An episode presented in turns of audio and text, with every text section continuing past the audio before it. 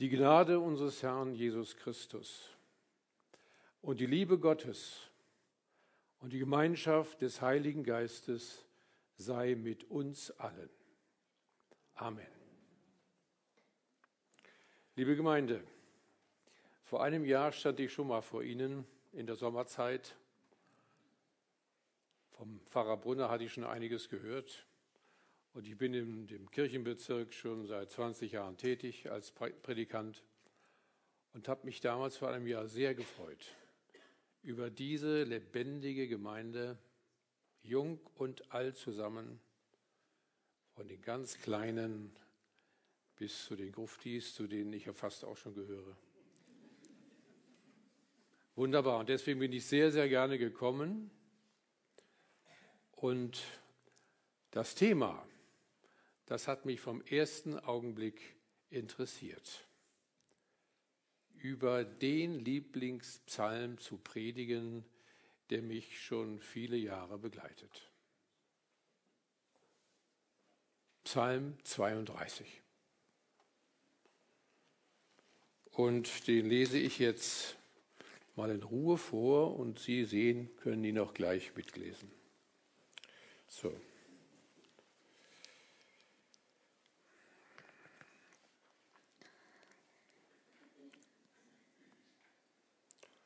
Eine Unterweisung Davids.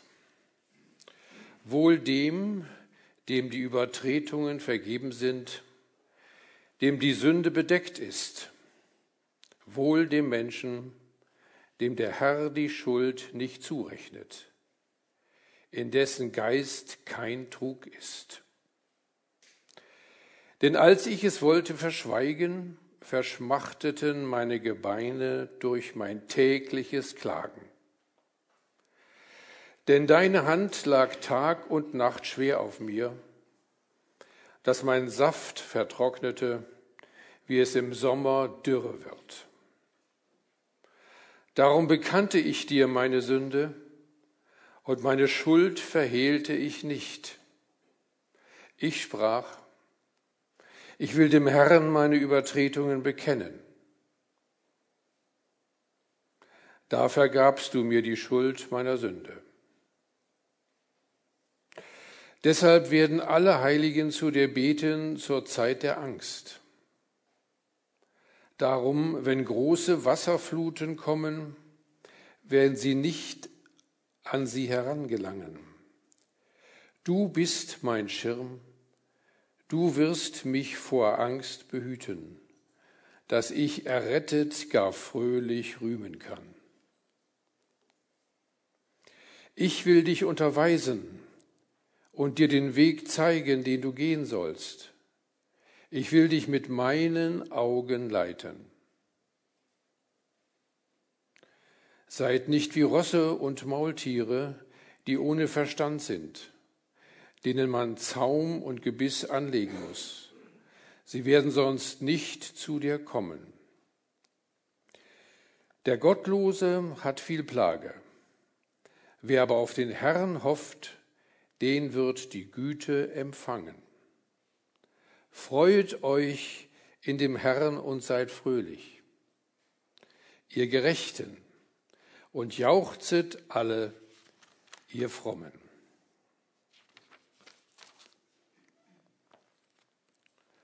Als Einstieg in die Predigt eine kurze Geschichte, eine wahre Begebenheit. Ein junger Geschäftsmann in den besten Jahren, wie man so sagt, verheiratet, mehrere Kinder, Haus, mehrere Autos und manches mehr ist auf einer Geschäftsreise und sitzt im Flugzeug, hatte sich ganz gut vorbereitet, hatte also ein bisschen Leerlauf und greift in seine Aktentasche und holt, vielleicht etwas gelangweilt damals, ein kleines blaues Büchlein vor. Die Losungen. Einige von Ihnen werden die kennen, die täglichen Losungen der Herrenhuter Gemeinschaft. Und nun las er die Losung für den Tag, an dem er unterwegs war. Und war zu lesen, ich will dich unterweisen und dir den Weg zeigen, den du gehen sollst. Meine Augen werden dich leiten. Dieser Mann stutzte etwas. Darunter stand PS Punkt 32.8. Also PS hat nichts mit dem Motor zu tun. Ja. Und weil er so stutzte, nahm er nochmal seinen Aktenkoffer und da war eine kleine sogenannte Senfkornbibel drin, so ein kleines Büchlein, ganz ähm, dicht bedruckt, man konnte es kaum lesen. Und da las er nun diesen ganzen Psalm 32 durch.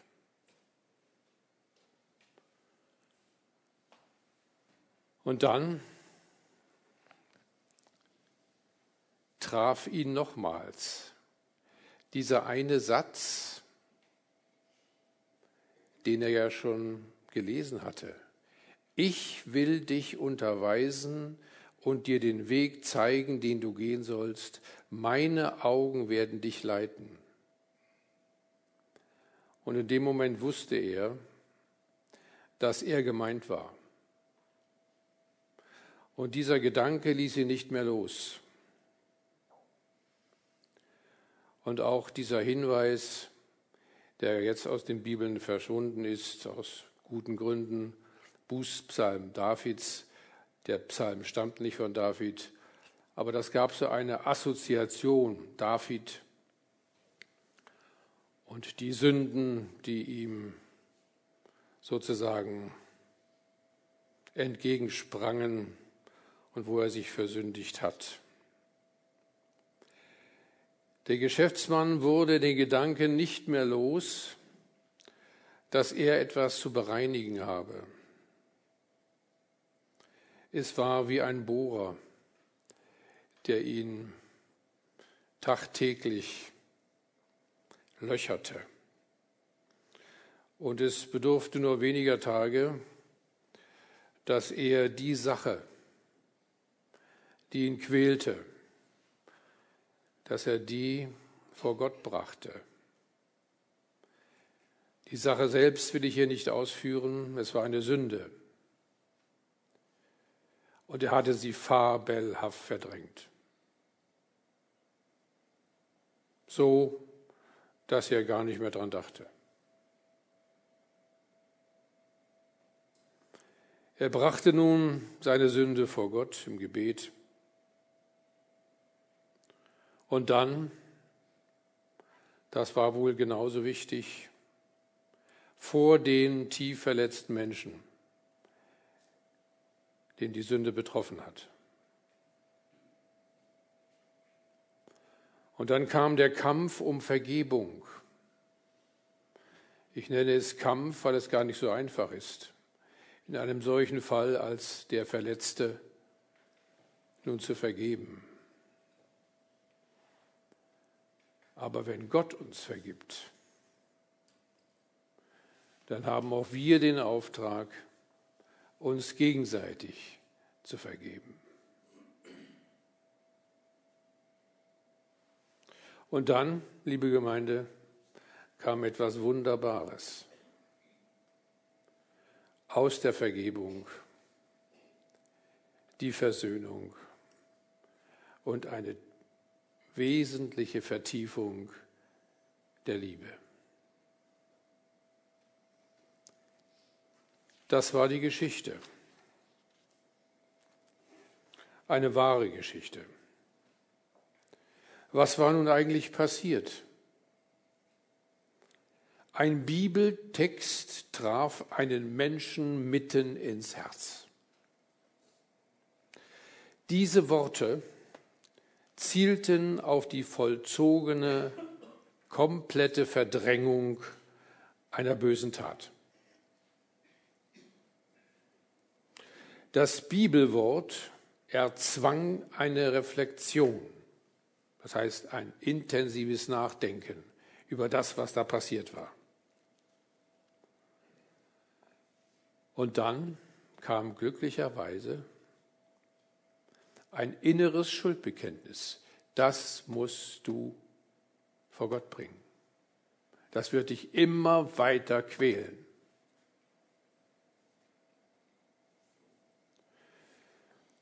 Und nach Reue und Gebet vor Gott kam dann die Aussprache mit dem verletzten Menschen. Nun die Frage an uns alle.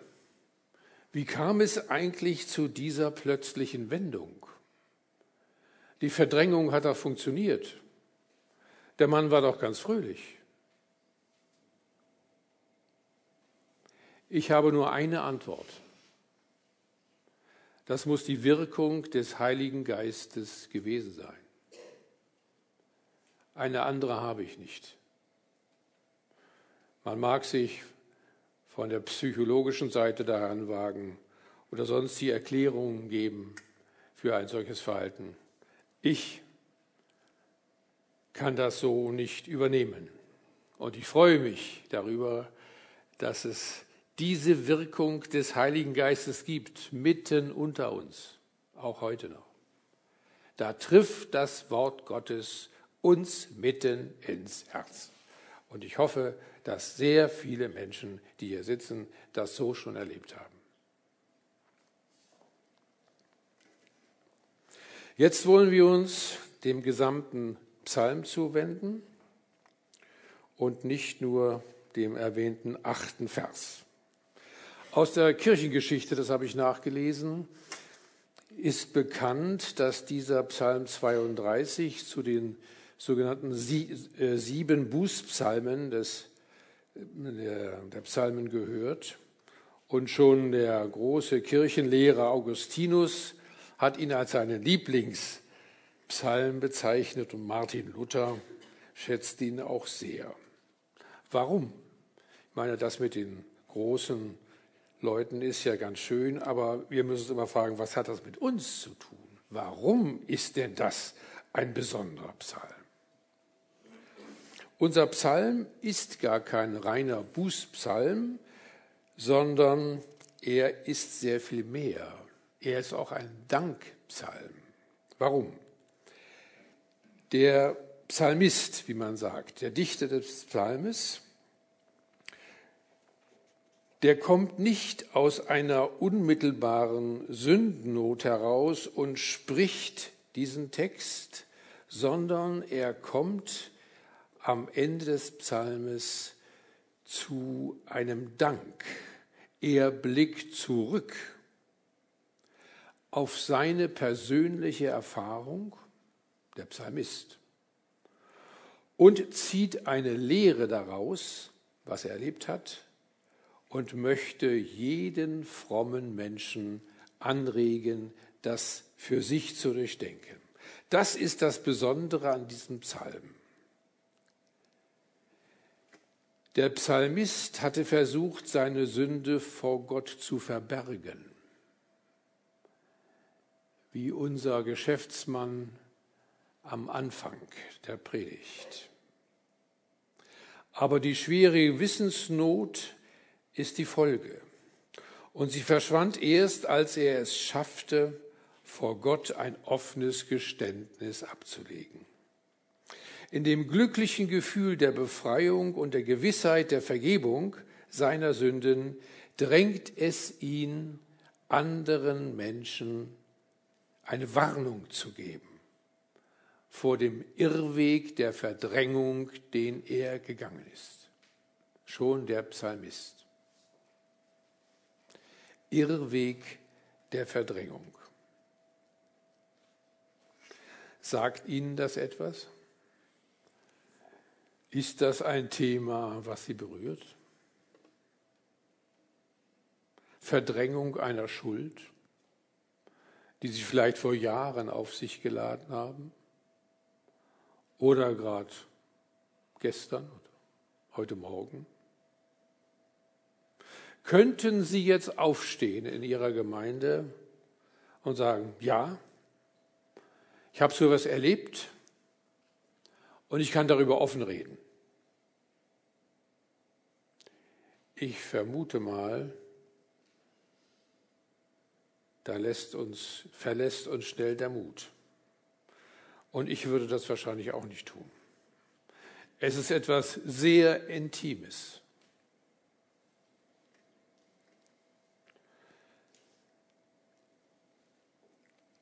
Aber nun kommen praktische Beispiele, die ich Ihnen einfach vortrage. Und Sie überlegen bitte, ob Sie irgendetwas damit anfangen können. Und jetzt sage ich mal einen ganz allgemeinen Satz. Predigt kann noch so gut sein, noch so theologisch durchdacht, mit wunderbaren Gedankensprüngen.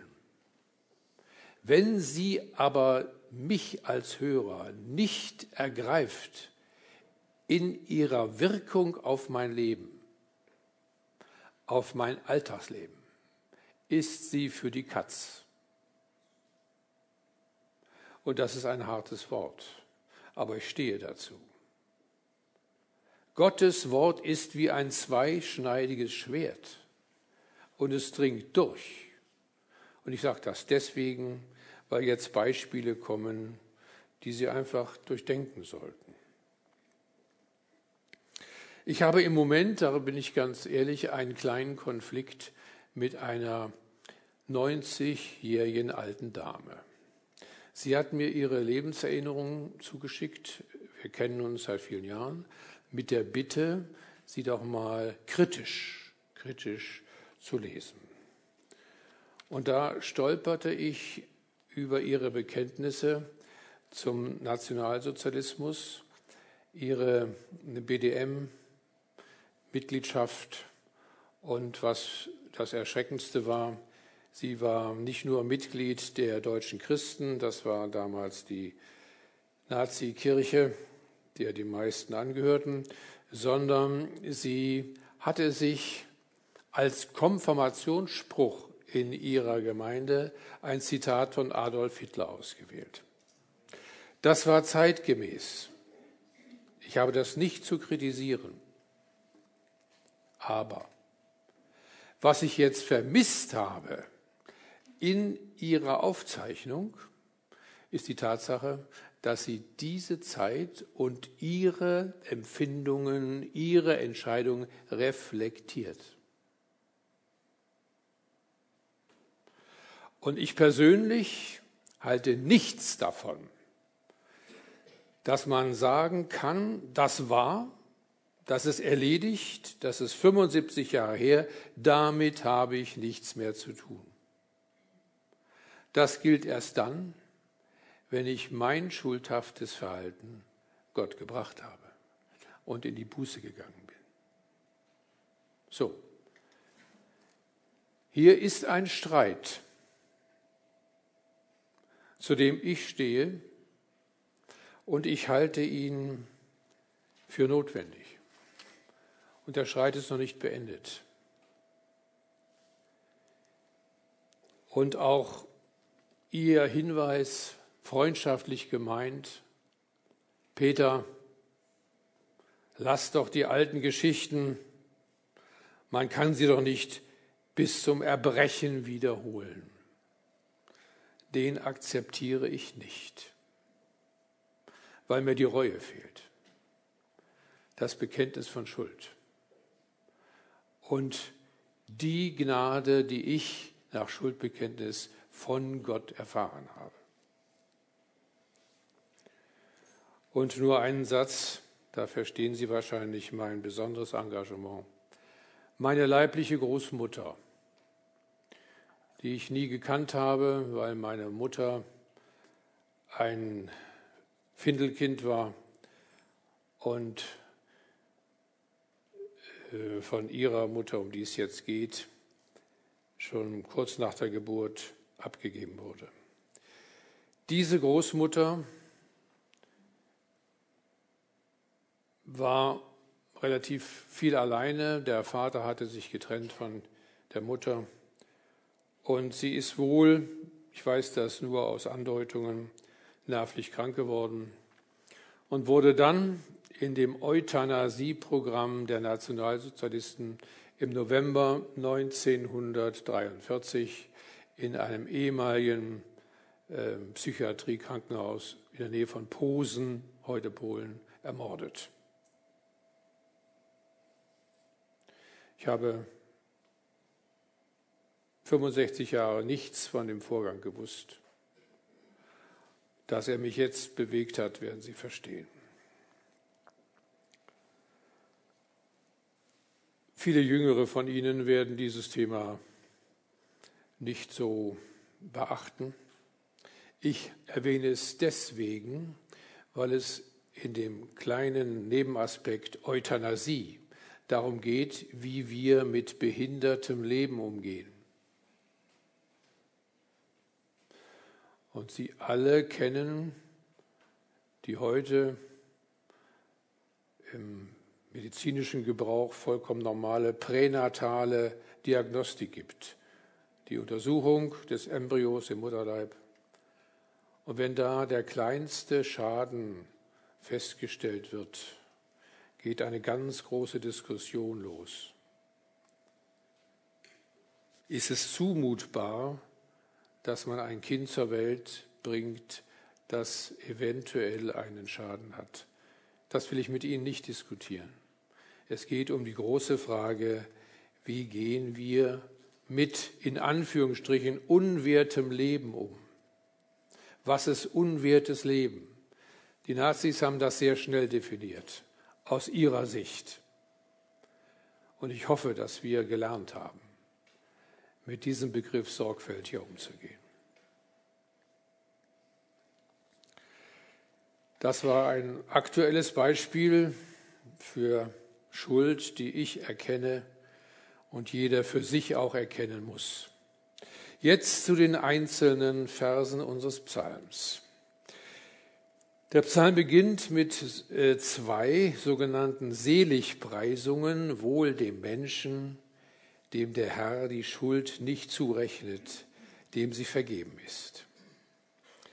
Diese Aussage ist eine beglückende Erkenntnis des Psalmisten, die er in einem inneren Kampf mit sich selbst um die Wahrheit vor Gott gewonnen hat. Er hat vor Gott kapituliert, seine Sünde bekannt. Und jetzt ein Sprung zu uns, dass das nicht immer so theoretisch bleibt. Wir haben erkannt, wir ganz allgemein, dass unsere Steuererklärung doch nicht so ganz korrekt war, wie es eigentlich das Gesetz vorschreibt. Und dass wir im einen oder anderen Fall so ein bisschen gemogelt haben zu unseren Gunsten. Nur ein kleines Beispiel, liebe Gemeinde. Jeder kehre vor seiner Türe. Und das andere Beispiel,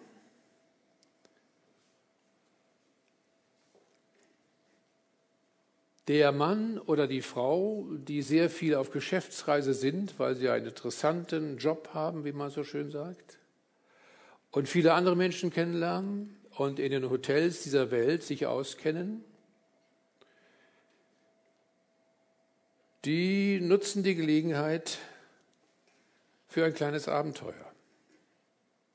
Das ist ja so menschlich.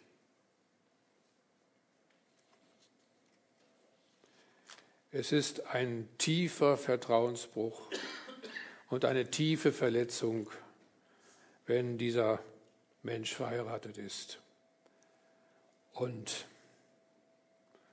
später davon erfährt.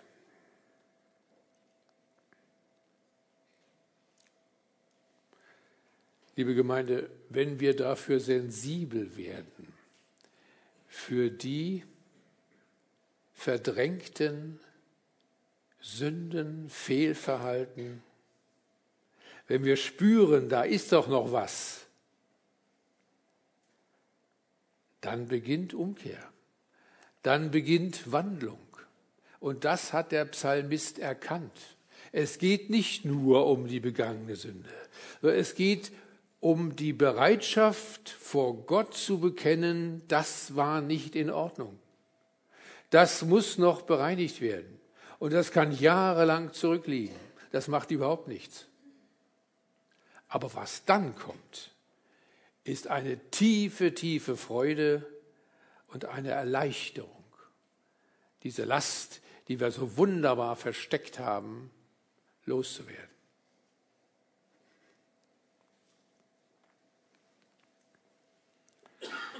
Aber eines dürfen wir bei diesem Gesamtzusammenhang auch nicht vergessen. Die Vergebung der Schuld, also im alten Sprachgebrauch Sünde, die Vergebung der Sünde ist nicht die Aufhebung der Schuld oder die Tilgung der bösen Tat, sondern allein das ist die Tat Gottes. Wir tun das nicht. Wir können unsere Schuld gar nicht aufheben. Wir können sie bekennen. Das ist unsere Aufgabe. Und durch unser Bekennen wird die zerstörte Beziehung zu Gott und dem verletzten Menschen wiederhergestellt. Jetzt noch ein anderes Beispiel. Und ich hoffe, ich quäle Sie nicht. Aber biblische Botschaft muss in den Alltag. Das habe ich Ihnen bereits gesagt. Sonst bleibt es schöne graue Theorie.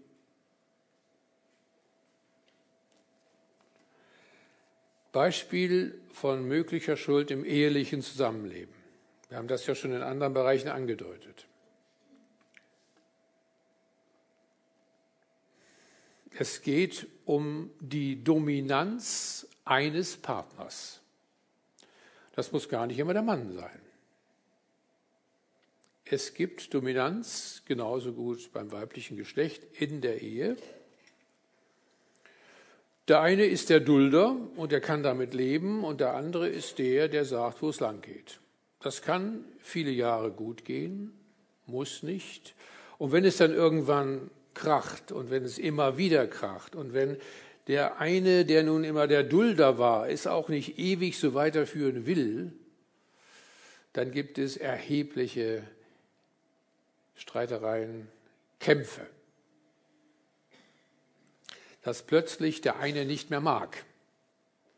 Vielleicht geht er noch zum Psychotherapeuten oder dann zum Scheidungsanwalt. Das ist ja nun gang und gäbe.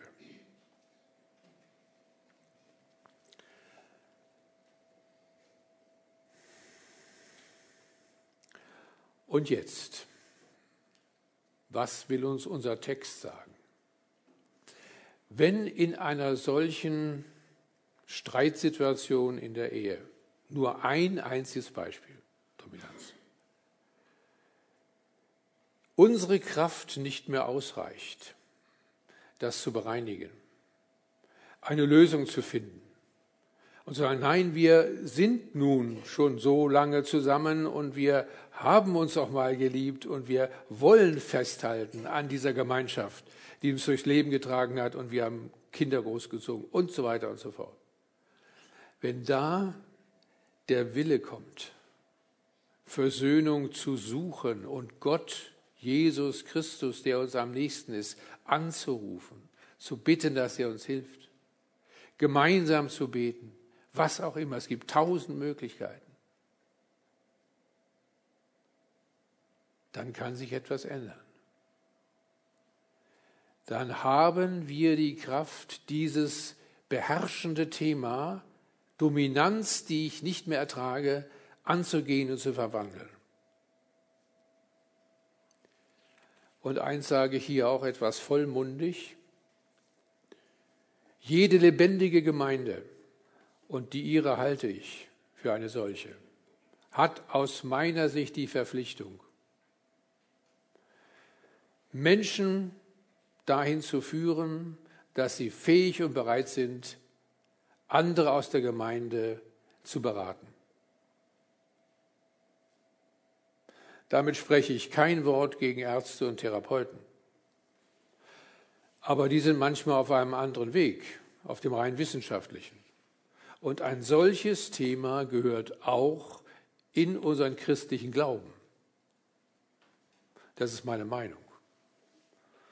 Und wenn Sie anderer sind, ist das durchaus verständlich.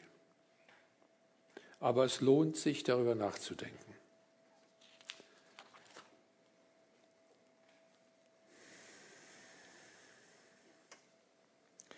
Es geht mir einzig und alleine darum, dass wir durch diesen Psalm erkennen, dass bei sündhaftem Verhalten Veränderung und Wandlung nötig ist und möglich ist. Und eine Beziehung zu unserem Herrn hilft uns dabei. Das ist das Entscheidende und das will unser Psalmist eben auch sagen.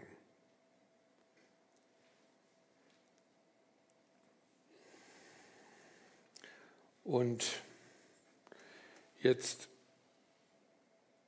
gibt es eben auch Fälle,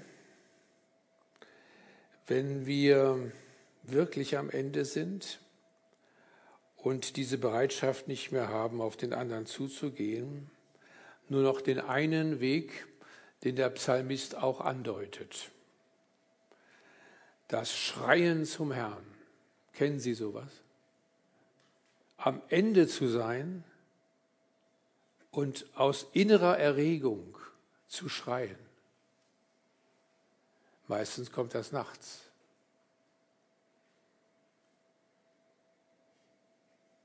Und dann können Sie um den Beistand des Heiligen Geistes bitten.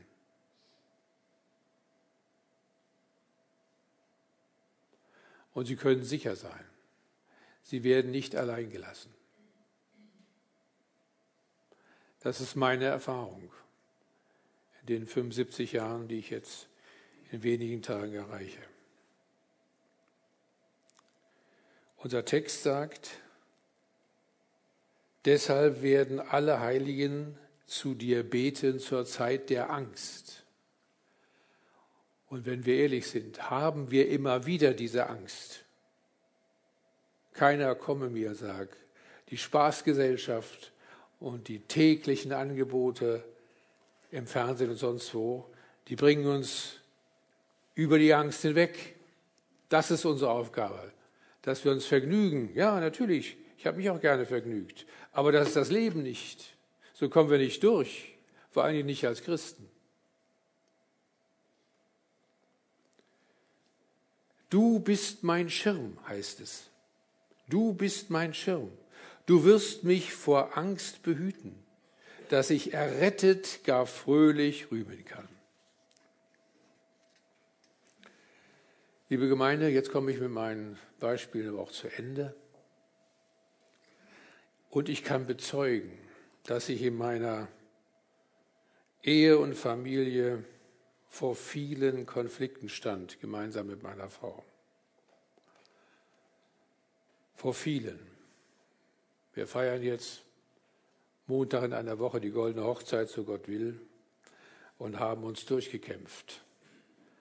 Und das sage ich auch mit etwas Stolz. Aber das wäre ohne unseren Herrn nicht möglich gewesen. Immer wieder Gebet, immer wieder neue Lösungen und dann mutig weitergeschritten. Und das darf ich auch öffentlich sagen, vor Ihnen und vor anderen, dass Sie mit einer solchen Haltung Mut machen können für andere, die immer wieder meinen, das ginge nicht mehr mit dem Partner. Das, ging überhaupt, das geht überhaupt nicht mehr. Und das höre ich so häufig. Meine eine Tochter, Lehrerin, vier Jahre verheiratet und es ging nicht mehr. Die andere Tochter, auch Lehrerin, sagt immer wieder, dieser Mann unmöglich. So viele Probleme. Ja, das ist die Wirklichkeit. Und das ist in meiner, in unserer Familie. Aber wir halten mutig unsere Erfahrungen dagegen. Bei unseren Töchtern auch.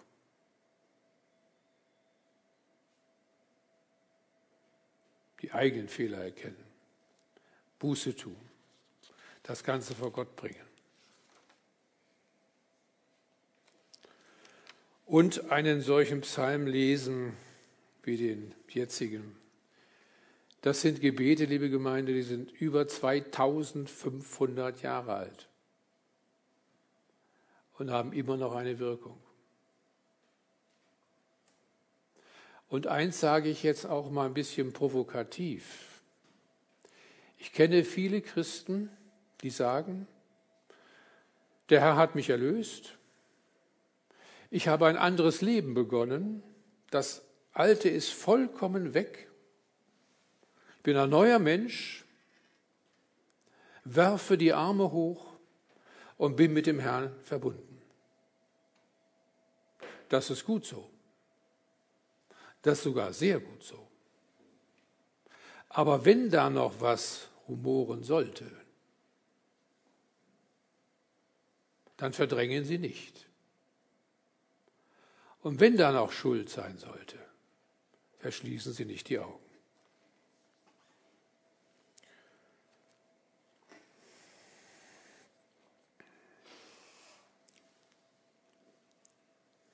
Zum Schluss komme ich nochmal auf den Vers 8 zurück, den ich ja nun mehrmals zitiert habe und auch in der Eingangsgeschichte.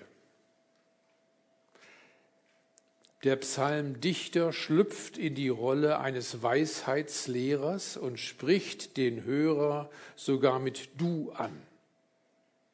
Er versucht, seine Erfahrungen mit Gott einsichtig zu machen und der ganze Vers 8 klingt wie eine Einladung, eine Einleitung für den Psalm. Dieses Du, liebe Gemeinde, du, Gott, oder von Gott her, du, Mensch, Peter, Philipp, das hat mich getroffen. Und ich hoffe, es trifft sie auch immer wieder. Gott ist ein lebendiger Gott, der um uns kämpft und der uns verwandeln will. Und eins werden Sie vielleicht schon geahnt haben. Der junge Geschäftsmann zu Beginn der Predigt ist kein anderer als ich. Vor 35 Jahren. Sündenerkenntnis und Vergebung wurden möglich und echte tiefe Freude und Dankbarkeit waren die Folge. Das hat mein Leben verändert. Nicht schlagartig, aber stetig, mit vielen Höhen und Tiefen. Nöte und Sorgen begleiten mich immer noch. Aber eines darf ich zum Schluss sagen, als Bekenntnis und Aufruf zur Nachfolge. Freut euch in dem Herrn und seid fröhlich, ihr Gerechten, und jauchzt all ihr Frommen.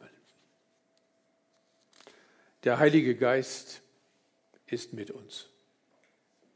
Amen.